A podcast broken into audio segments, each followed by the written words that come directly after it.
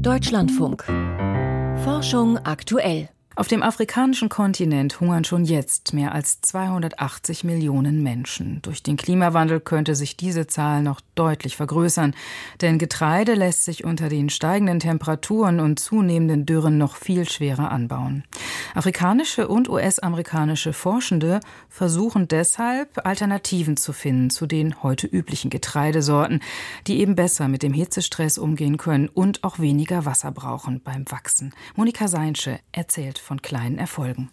Noch wachsen auf vielen Feldern Afrikas Mais, Sojabohnen, Maniok oder Tomaten.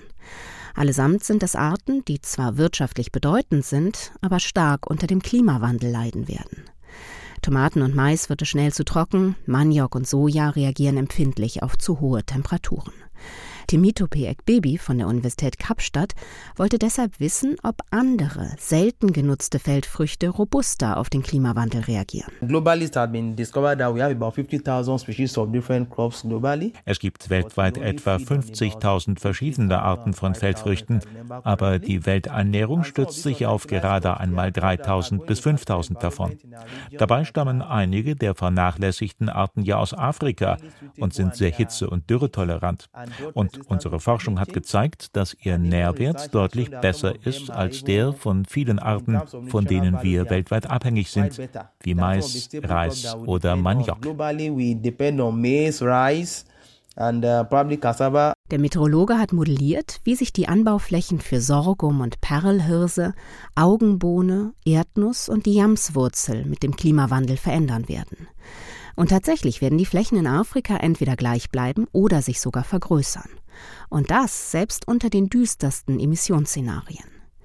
Zu ähnlichen Ergebnissen kommt José Guarin von der Columbia Climate School in New York. Allerdings werden Augenbohne, Hirse, Yams und all die anderen vernachlässigten Arten bislang eben deshalb kaum angebaut, weil sie nicht nachgefragt sind und daher kaum wirtschaftliche Gewinne einbringen. José Guarin hat zusammen mit einem amerikanisch-afrikanischen Team deshalb auch untersucht, inwieweit Bauern heute schon profitieren könnten. We've just done some initial case studies. So we did one case study in Navrongo, Ghana. In einem ersten Feldversuch in Navrongo in Ghana haben Bauern auf den Rat der Forscher hin Augenbohnen im Wechsel mit ihren bisherigen Feldfrüchten angebaut.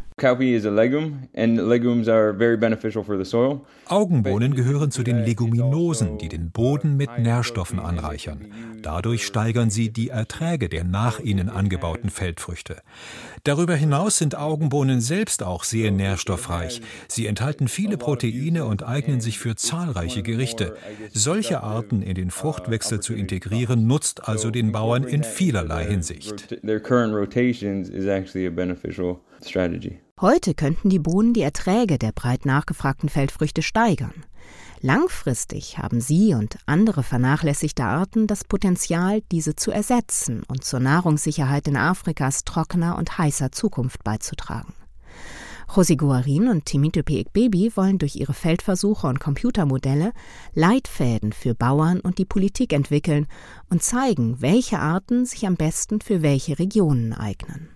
Monika Seinsche stellte vernachlässigte Feldfrüchte für Afrika vor.